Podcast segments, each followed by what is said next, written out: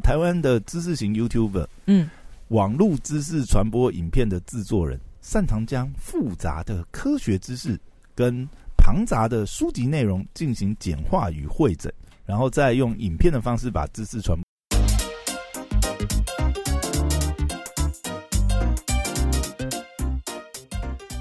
欢迎回到时间管理师，我是你大师兄 Poya，在我们身旁的是姐就是任性的。嗨，大家好，我是肖凯丽。OK，好，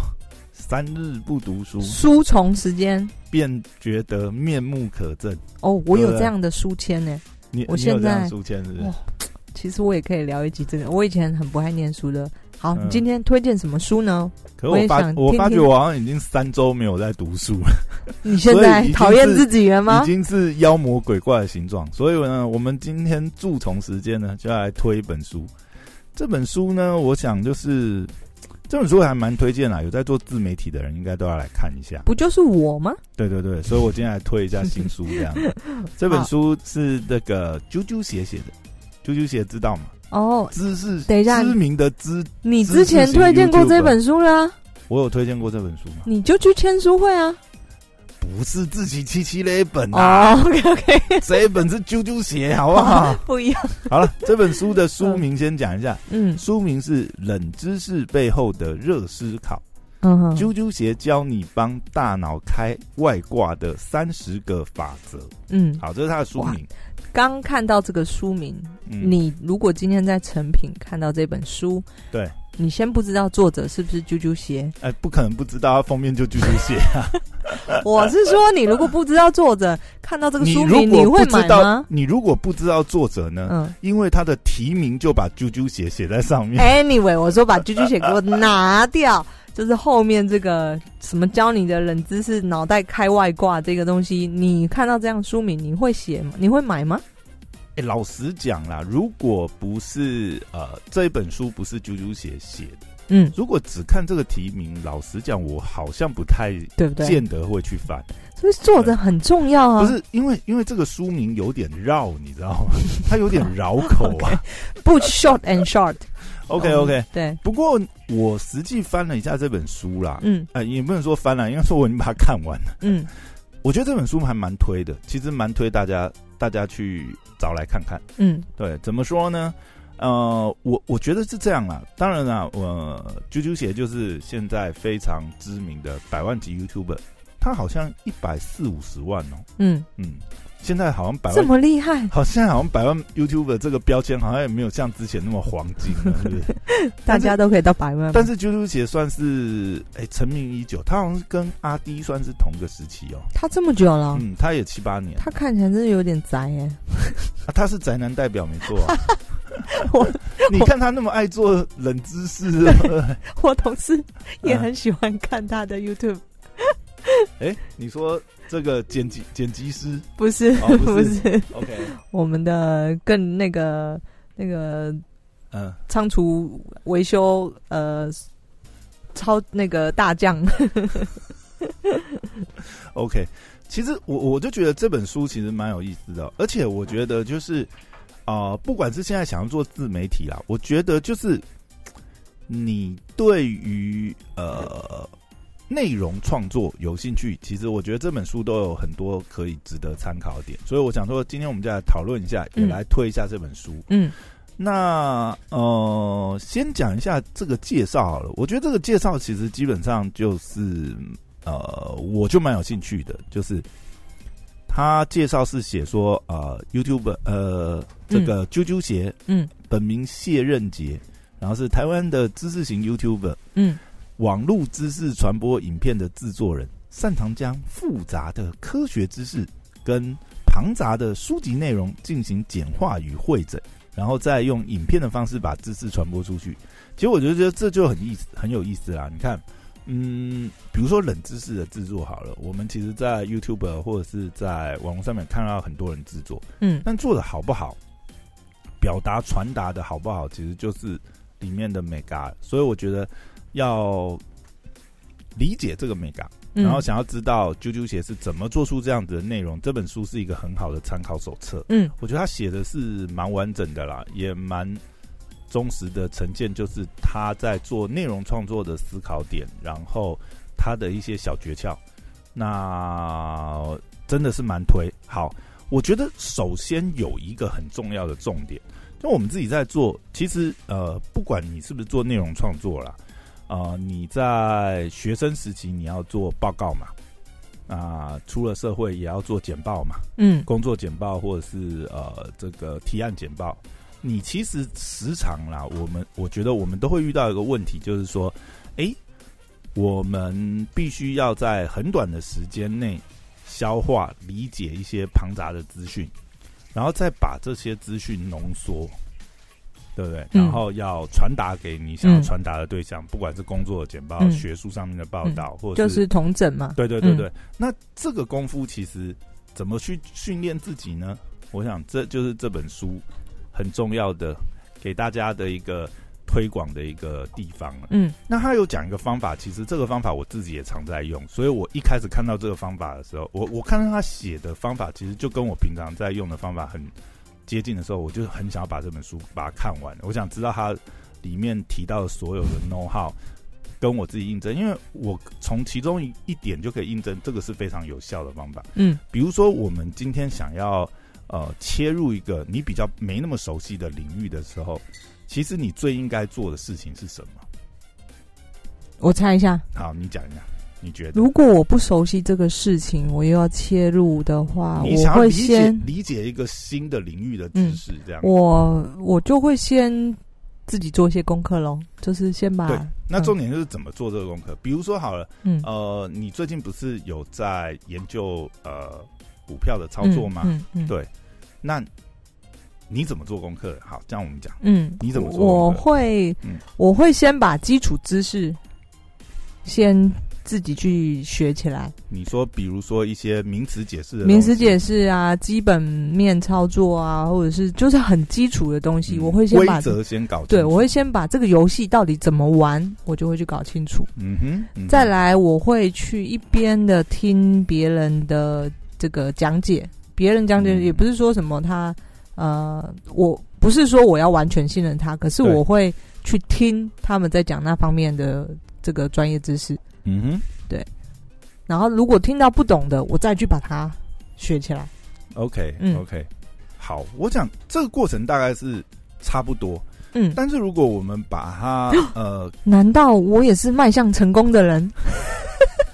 没有啦，整理东西不就 基本上就是那几 你都不接我的梗啊！哦，是是是，我我要怎么接？你这个梗我有点难接，我要 你要说对，你就是走到走在康庄大道上的人。啊，好了好，嗯你要怎么你要这样接我好，那在下次我知道要怎么接。好啦，继续。嗯好了，没有我我他跟我差不多。对我我想我想我们大概都蛮清楚，就是说怎么去抓重点啊嗯但我觉得这里面他有讲一个点，我觉得讲的蛮好的，就是说我们在我们在我们在那个呃呃，比如说整理一些资料，或者是嗯。去想要理解一个我们原来没有熟悉那么熟悉的这个领域的时候，嗯，就像你刚才讲的，其实最主要就是我们不要带任何预设立场，对，然后你先去呃广览群书，嗯。或是任何你觉得有相关的。我是说，不要就是说，呃，可能拿了一本，可能大家都说，哦，这是什么圣经 Bible，、嗯你就只读这一本，嗯。没有，就是各种甚至难易浅的，嗯。你全部都找来看。那你很快速的把这些资料浏览一遍以后，有一个重点就是，呃，比如像啾啾写讲的，他就是他会抓关键字，就是有点像你刚才讲的，这里面有一些重要的 keyword 一定会反复不断出现。嗯一开始的时候，其实不用像查字典那样，因为你出入一个新的领域，里面一定有很多名词你搞不清楚。可是如果你每碰到一个不清楚的，你就去查，就跟我们学英文一样，靠，你一直在查单词，你根本就 我想到以前我们在念原文书的时候，嗯，因为原文书你那你就是边念边查字，哦，那就进度超慢。对结果最后大家都去买中译本了。其实其实重点是你先很快速的看过去，对那重要的 keyword 它会不断出现，再去把它搞懂就好，嗯不然嗯你会你会花太多时间在一些枝微末节。我好像在，查字典，对对对对对，翻译书籍。所以我觉得这是一个蛮重要的观念，就是嗯我们在切入新领域的时候，就是你不预设立立场，对然后不分新旧。我讲的新旧是。因为呃，这个领这个领域发展以后，它一定会有一些旧的经典，也有一些新书。嗯，但是通常呢，旧的经典当然有它经典的地方，嗯有些观念是呃，就有点像是原理定理一样，它已经定价基础。但是新书是根据现根据现在的市场趋势，然后现在新形态的操作啊，或什么，它可能会有一些新的堆叠。它是 base 在旧的嘛，嗯，它是 base 在巨人的肩膀上。对，那你新旧都看的时候，你至少你基础哦，你知道它的根基来源是什么。然后哦，现在因应市场有什么变化？嗯，所以基本上你应该是要很快的去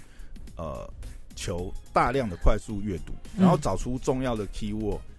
会自然就会不断的重复出现。那你就很容易透过这个过程当中，慢慢的建立你对这个领域的这个呃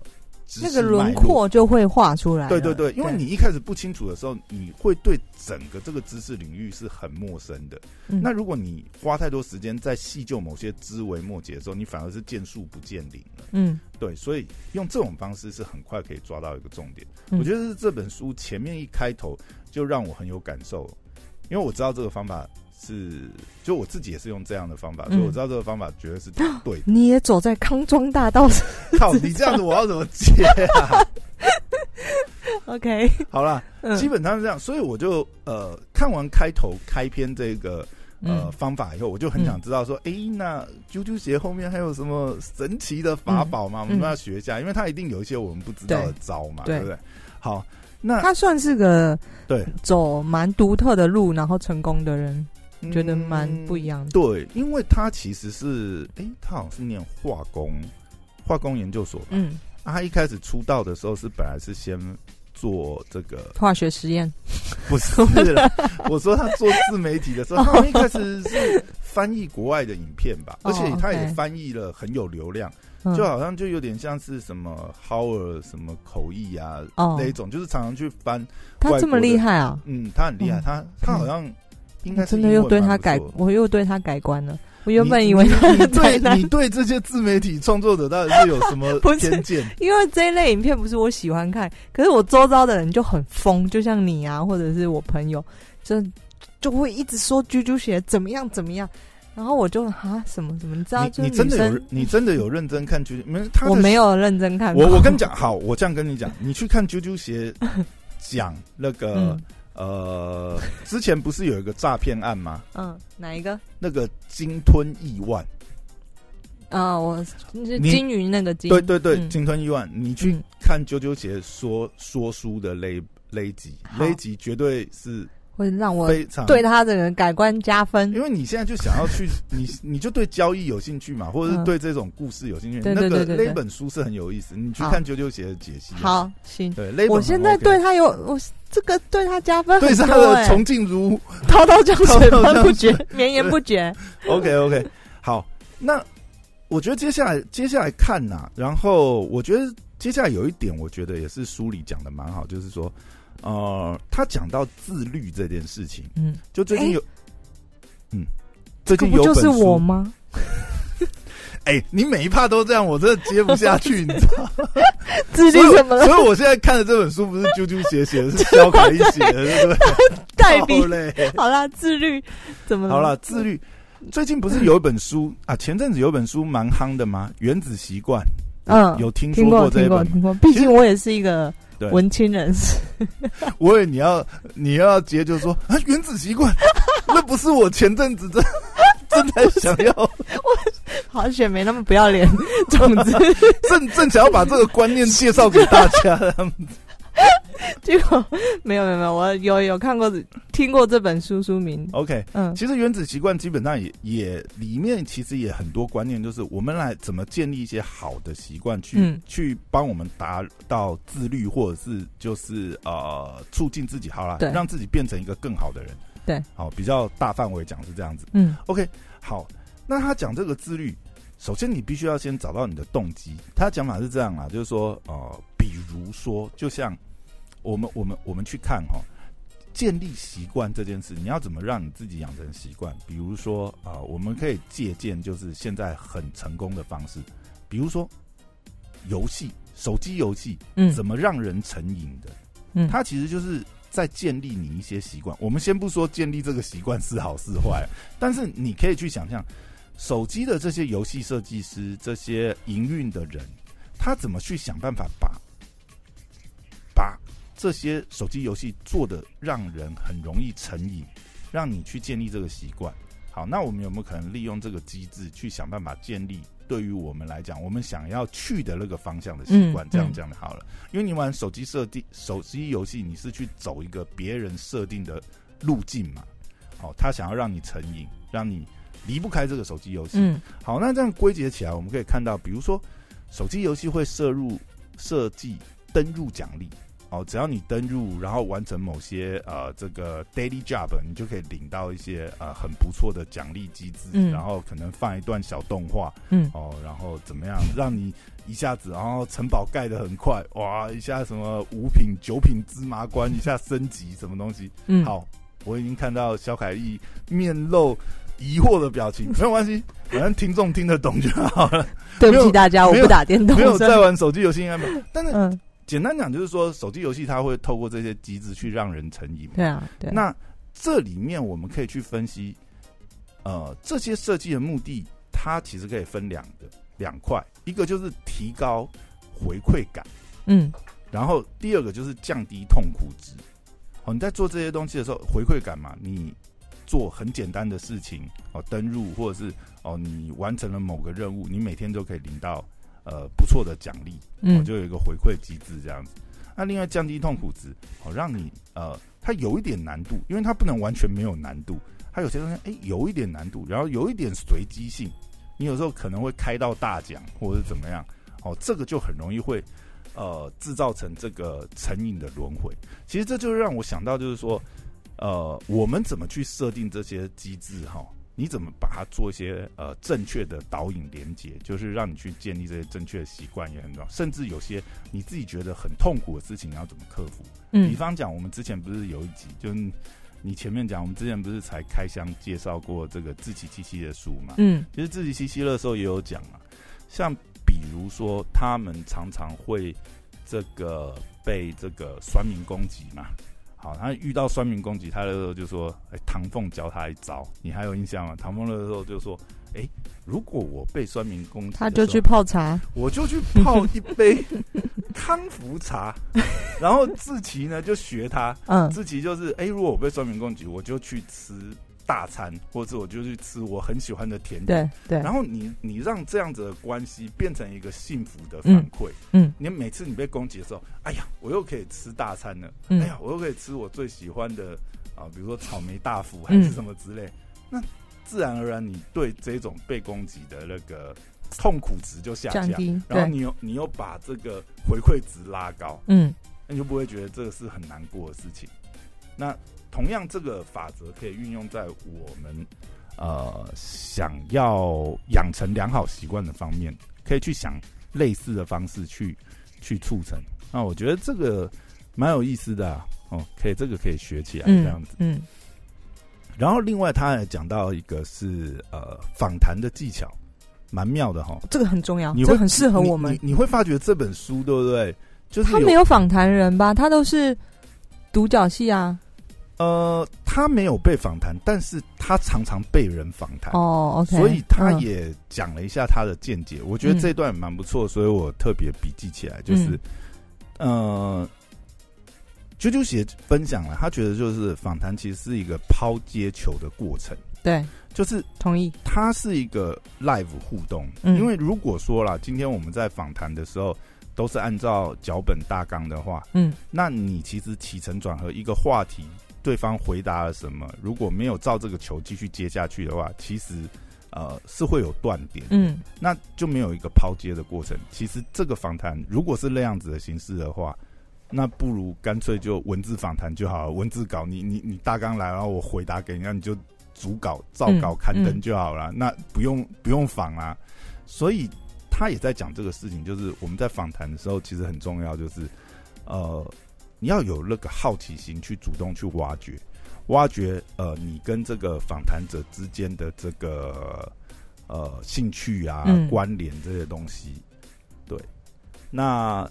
这个东西其实就是蛮重要的。嗯然后从好奇心这一边，我们再延伸一下。刚才是讲访谈嘛，比如说访谈，你要对这个访谈的对象有好奇心，所以你才能够在这个抛接的当中，你能够把话题延续下去，然后去创造一个呃闭环的一个访谈的情节，最后还是要兜回来这样子嘛，要把那个主轴抓出来。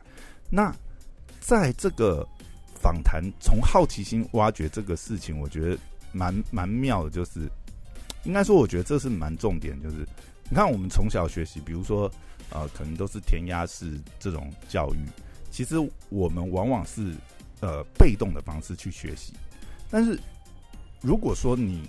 呃有这个好奇心，然后你会去主动再去挖掘，比如说就我们自己学的内容来讲，它除了课堂上、书本上，其实还有很多呃细节嗯知识，你可能要呃透过课外读物，或者是你自己再去做一些研究。如果你有主动好奇这个，那你可能才有办法从中呃得到真正的学习的快乐，这样子。对，所以保持好奇心这个蛮重要。那这里让我想到一个，就是我最近在网络上看到一个小故事啊，我觉得跟这个也蛮有关系的，所以我我想要分享一下。这个故事啊，是嗯有一个嗯 Spence Spence 不知道怎么念，应该是这个、这个吧。就这个是呃一家公司哈，它的创始人叫呃莎拉 Blackley，嗯，然后这个 Black 女女士本来是卖传真机的，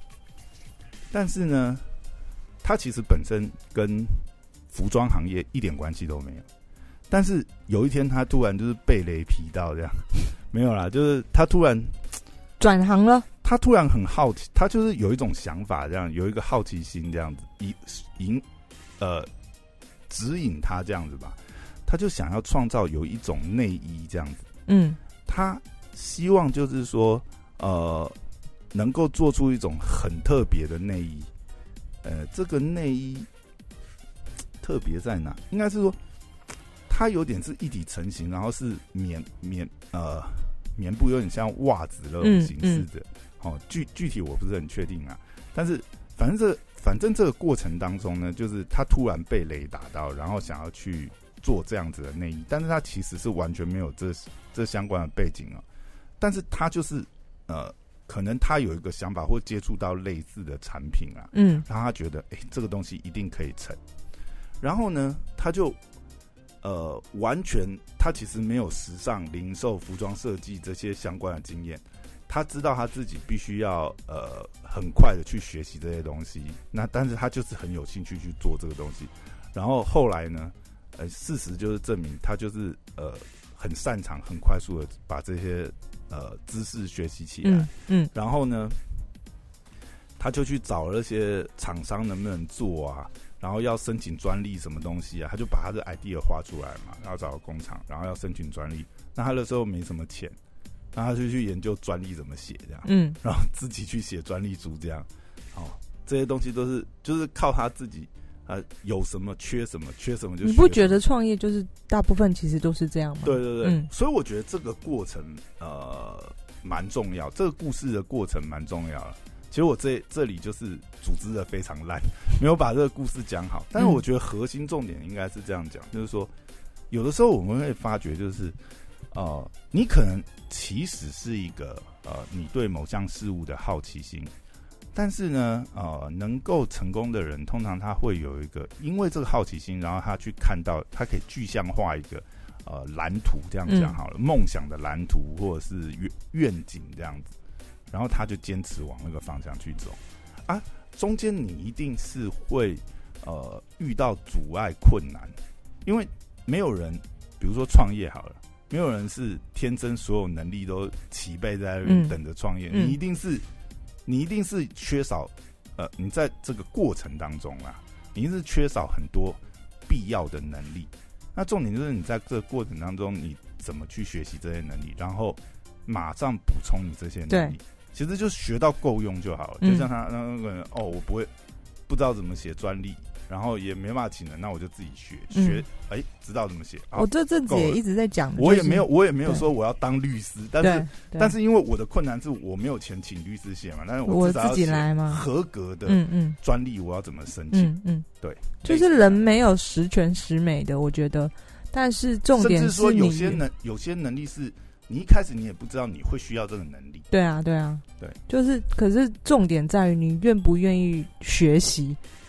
对。不不求真的你要做到一百分，但是至少你要有学习的动力，以及你想要解决它。对对对对，因为有嗯。很多时候是，呃，我们当然呃资源有限嘛，嗯。你有你有足够的资金，你可以请专业的人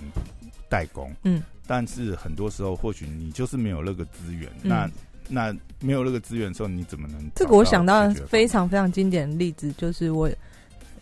不知道有没有告诉过你，就是我在读 Elon Musk 的自传的时候，就是那个特斯拉的老板嘛，对，那大家知道钢铁人马斯克，大家知道他也去做这个太空梭了嘛，要要登陆地球。然后其实我还没看他自登登陆火星吧，的火星，登陆地球，现在就在地球，登陆火星讲错。然后我以前还没看他自传之前呢，我就嗯觉得，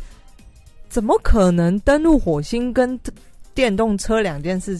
要摆在一起？有关系，有关系这这个逻为辑在什么？对他到底嗯是什么样的人？他是天生是这个背景，还是怎么样的人吗？？嗯怎么会？这如果同时有，怎么可能有人同时有这两项技能？后来读了他的书之后，我发现就是，你知道他是一个他对火星，他登陆火星完全不了解的人，嗯可是他透过很多种方式去把这件事情给弄懂。比方说，他就加入了一群怪咖的一个火星聚会，嗯然后他就可能去里面去了解火星这方面的知识，嗯然后不懂这个太空船怎么做，他就去找可能做相关产业的航人。太产业的什么对？他就是一个神经，我们只能说他是一个怪胎神经病，嗯他不能说是一个专才，可是他绝对是一个怪胎。他有一个很强的学习动力，想要把他想做的事情去做到极致。然后他也嗯有那个信心，他能做得到。对，对，就是很受到别人的那个呃嗯，善笑啊，或什么去阻碍他。就很奇妙的一个人啊。对对 OK，嗯对我就我觉得就同样的例子啦，很嗯类似。嗯那这个我觉得，就其实就是除了学习之外，还有还有还有解决问题的能力啦。嗯嗯不管嗯不管不管是什么情况下，嗯这些都是非常呃特殊而且也必要的能力。嗯，对嗯然后呃，再讲到这个，刚刚讲到这些吸收嘛，对不对？那其实从接收到吸收，再从吸收到产出，有的时候我们会发觉哦，我们比如说啦，呃，我们呃看了很多呃教大家怎么说话、说话技巧或者简报技巧的书，我们学到了一大堆技巧跟知识，对不对？但是常常真的，比如说上台简报实战的时候，你会发觉，哎，我都已经学到这么多招了，可是怎么好像没有办法很好的嗯这个嗯表达或表现出来？嗯其实呃，这个或许就是在于，就是说，呃，我们吸收了很多，我们看了学习了很多，对，但是我们实做练习太少，嗯。就是呃，你需要花时间把你学到的这些东西消化，你需要有一个消化的时间。比如说呃，像刚才讲的简报的内容，或许你太注重在这些技巧啊方式上面，但是实际上重点是呃，你有没有很深入的思考去呃，把你想要表达这个东西呃融会贯通，把它消化出来，然后用你嗯自己独特的观点。嗯对这个我觉得蛮有感的啊、就像我我我常常会觉得，就是说，每次我像我们在录 podcast 啊，我觉得我如果准备了很多资料的那一那一次啊，通常都录的不太好，嗯。因为呃，可能相同的时间下来，我准备了很多资料，可是我反而是我在准备的过程当中，我花太少时间去消化它，嗯，我并没有把它消化完，虽然准备了很多，但是我呃少了一个消化的步骤。消化跟整理，对，消化跟整理应该嗯要消化在脑海里把它过一遍，嗯，然后、嗯呃从里面统整完嗯啊我自己的论点出来。嗯这样的话，可能在表达上面就嗯会、呃会更清楚，想要把想要讲的这个事情，把它表达的完整清楚。嗯嗯，所以我觉得这也是一个修炼的过程啊。刚好这书里面也提到这一点，我觉得也挺有感触的。就是有的时候，呃，你准备了很多，或者是你呃，怎么讲？有的时候准备很多也是一个误区。我觉得，就是说你准备太多了，嗯但实际上你要留一些时间去消化它，去练习它，去把这个东西组织好。嗯嘿，组织好去表达，这个很重要。那好，这个大概是这里面也有讲到的一个重点，这样子。因为就是它它里面讲，它里面提到是这样子啊，比如说呃，这个时代因为呃媒体吸收资讯的管道太多了，其实我们无时无刻都在接收资讯，但是感觉我们很认真在学习，我们很认真在吸收，但是有没有可能是？哎，我们接触到那么多资讯，但是其实我们并没有好好把它吸收下来，就你没有好好消化它。那如果你没有透过一个产出内容的过程，其实嗯你真的会不清楚你吸收了多少。你感觉你哦听了很多，看了很多，哎，但是你真的要把它融会贯通，这也需要时间。也就像其实我那个我在看书，我会看的非常慢，因为我我会我是我我习惯看完这一段或者什么，我就会把它想想跟我的生活跟我现在做的事情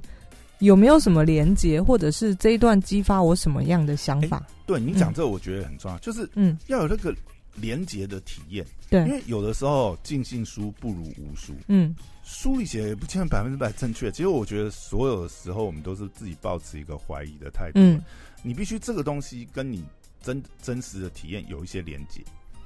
或者是说有的时候呃，我们还要再去做一些实验去印证说，诶，书里上面讲这个方法是不是真的有效？对对，而不是说书里讲了什么哦，你就真的以为是什么？嗯嗯，对对不对？我觉得这也蛮重要的。对啊，因为我就可能我自己也愚昧吧。总之，如果我很快速的读完，其实它就在我脑中像看完电影或什么，我就是刷过就没了。可是如果嗯当这一段我把它跟我现在所做的事产生任何一点连接，或者是激发我什么样的感想的时候，这个我就会记忆很强。就也、嗯也是本身来讲，会觉得就是应该说那个体验会更深刻对。对啊对啊，嗯那好，那另外后面他还提到一个是品牌定位，不过品牌定位这边讲的并，我觉得就是他有几个观点，我觉得嗯蛮蛮不错。有些当然是就是很基本的定位的观点，就是你必须要帮自己找一个记忆点啊，哦，这样你要有一个定位点，比如说啊。呃说到啾啾前，你可能就要想到什么什么东西，啊，冷知识之类的嗯这样子。那这是在某一个领域你要去追求杰出的一个必要条件，嗯或者说我们做品牌行销啊，嗯也是你的行销的起点一定是你有某一个特殊的专长或是记忆点可以被标示出来，你再拿这个去做扩散，这样对子。好，这是基本的定位的法则。那另外，我觉得它有一个点，我觉得呃蛮重要，就是我们自己可以给自己定位，但也要想一想别人怎么看我们。就是你你自己讲了很多，就像有时候呃我们在做品牌操作，呃应该说品牌建制的过程当中，我们常常会有一个期许，比如说哦我们是什么这个什么什么界的这个呃 Burberry，还是什么什么界的法拉利。对对，叉叉界的什么什么，你会会自己有一个自诩的定位，嗯，但这是我们自己期许。但是，呃，有的时候同时反过来，就是去听听客户或者是呃嗯，受众，他真的看你，他认为你是他认为你是什么，嗯。那才是你真的是什么。对，对，那这在定位上面，我觉得也是一个很好的一个反思的嗯过程呐、嗯。有的时候我们当然我们是希望 B 五往往我们想要做的那个方向，但是回过头来，客人真的觉得是什么，我们可能也是要去呃去把这个思考一下。嗯。啊，甚至就是说，有的时候也不一定是自己认为是什么就是什么。其实，呃，做了调查或什么以后，或许发觉，哎、其实客人真的以为认为你是什么，那或许也是你自己再重新定位，把自己品牌或是呃定位的一个嗯基准。这样，嗯我觉得这这个蛮有蛮不错的，应该是好好去思考这个事情。嗯好，然后后面有一段是讲到说故事这件事情。哦，最近我们常常也在研究怎么说好一个故事对嘛，所以很重要。所以我觉得他在说故事这一段，他提了一个他的经验法则，我觉得这个蛮有意思的，可能可以再去研究一下。他讲是这样哦、呃，啾啾姐提一个方法，他说说故事的话，他通常会用一个方式，就是用情境加经验去包装。嗯就是这跟我们平常有时候看一些书籍讲啊，这个什么呃英雄旅程的模式不太一样，它比较是简化版的说故事的方法。可是呃，啾啾鞋在书里面其实花了蛮多篇幅去解释这个方法，我觉得这个方法蛮有意思。有兴趣的话，大家可以翻原书啦，哦，仔细看一下。啾啾鞋举了很多案例，那这边我想简单带一下哈，就是他这边提一个，比如说哈。为什么说是情境跟经验包装？我们想一下怎么说好一个故事哈。比如说，你提出了一个情境，让大家很容易去想象身处在那个情境之中，然后就能够促进让这个呃听众受众去思考的一个目的啊，他很容易去带入那个情境嘛，这样就可以降低枯燥感，哦，就让人家比较容易呃看得进去或是理解。那这里面如果带入到经验法则，不管是你提出你个人的经验，或者是援引其他人的经验，那就会有一个呃，除了代入感、代入感之外，还有一个共感的部分，那就更容易让人家呃去接受。那这就是一个现成很好的一个故事的方，故事的一个说故事的一个方法。嗯它这里面有讲一些步骤啦，比如说呃，我们讲这个经验啊或情境啊，可以提出就是观众比较少听到的这个经验，好、或者是用大多数人共有的共有的经验去呃让帮助这个受众去想象，哦，嗯这是一点。然后另外就是呃提出这个我们在描述这个故事后，最好是要有一些视觉画面的描述，这同样也是为了帮助想象这样。嗯嗯然后第三点是，呃，可以在里面制造，然后并且提出令人意外的重点。哦，这个是可能你在里面安排一个反转，让人家这个容易对这个故事印象深刻，这也是说好故事的一个重点。然后最后一个，最后一个就是看有没有办法做到，就比较进阶的进阶的做法，就是你再把它加入一些好笑啊、亲切的桥段这样子。嗯哦，那就让这个故事更更丰富度更高一些。哦，大概是这四个重点这样子啊。那我们可以刻意去练习说故事的能力，就像现在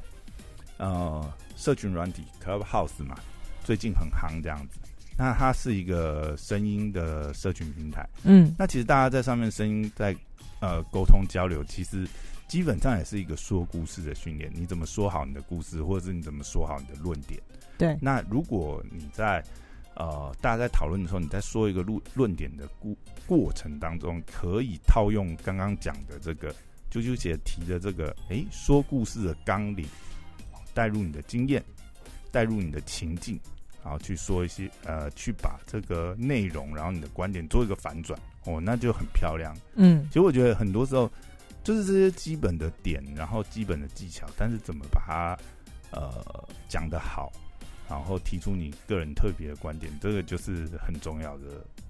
呃，因很好的说故事的方法。嗯他这里讲了一个哈，我觉得是呃蛮有趣的点，就是他这边讲到讲故事的时候，其实我觉得某某某一段呐、应该说这一段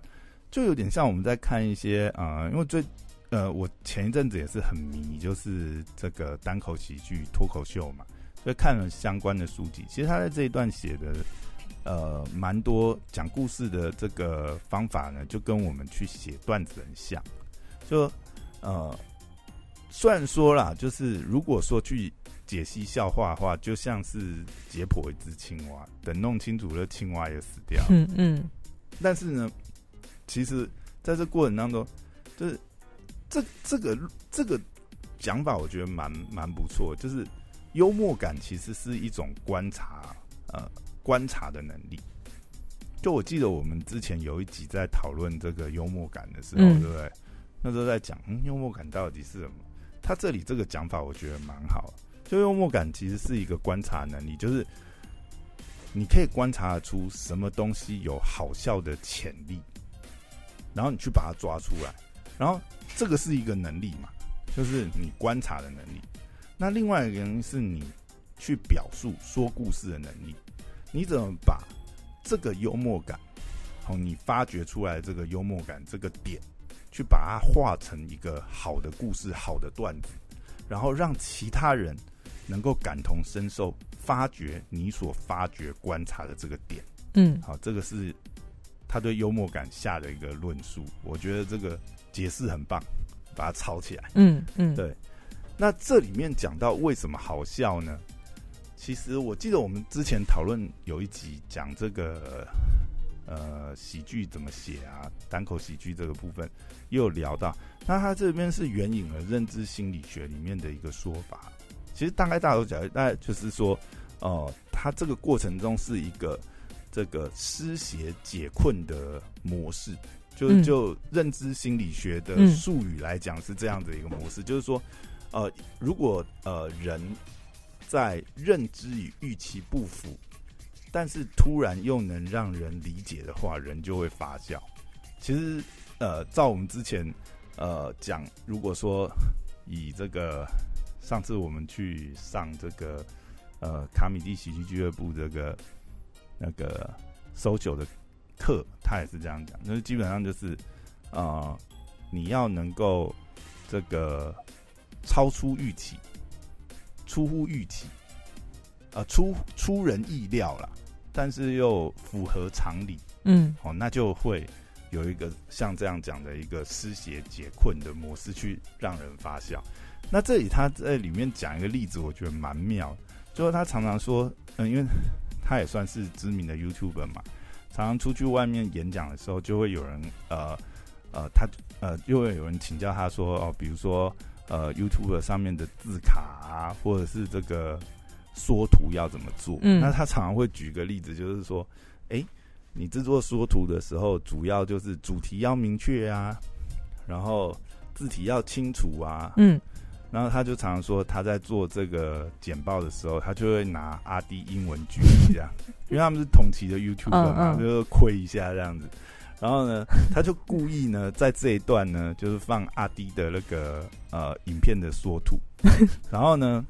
故意把阿迪遮住，只嗯。留下弟妹，嗯。然后旁边的小标就是，哎，主题要明确，也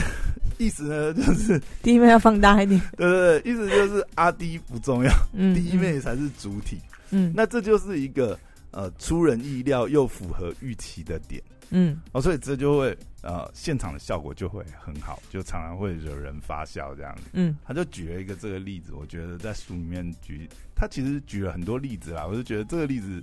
其实还蛮有趣、蛮容易理解的。嗯其实也是一种形式的，就是呃讲笑话的方法。好，这大概是我觉得看完这本书以后几个让我觉得比较有趣的点。然后我觉得里面方法其实真的也蛮好的。如果有心想要呃学习怎么制作内容或说好故事的话，这本书其实是蛮蛮不错的，对，对可以当成是工具书。对，就是，但是我觉得最重要的是，嗯，教完工具就回归到我刚才讲的，就是这些工具你要跟你自己有 connection 才重你你还是要实做。嗯就像他刚才讲了，他其实已经呃化繁为简，对，举出很多精要，也是他自己实际在生产内容的时候嗯用的一些方法。那其实工具就在那边嘛。每个人呃，这个使用巧妙各有不同，对不对？就嗯像这个戴子颖，对不对？嗯我们的这个羽球天后，对不对？嗯，啊，同样一个羽球拍，一你怎么就打成这样，他就打成？对啊，人家这个手上就神兵利器，对不对？就算我们用同一个拍子，我们可能也打不了那么好。但是那一样，就工具在这边了。我觉得这本书已经介绍非常好了，嗯就是它有一个很好的工具在这边，然后也是有这个知名 YouTuber 啾啾鞋这个亲身实战验证，对不对？嗯好那这个工具怎么说好故事，怎么做到这个幽默，怎么深入浅出去、嗯，呃制作内容，那这个功课可能就是，哎、我们看完以后，我们自己来实做一下。对对对对。好，那今天就推荐到这边，这本书真的非常棒，希望大家都可以去参考看看。好，谢谢，拜拜。好，拜拜。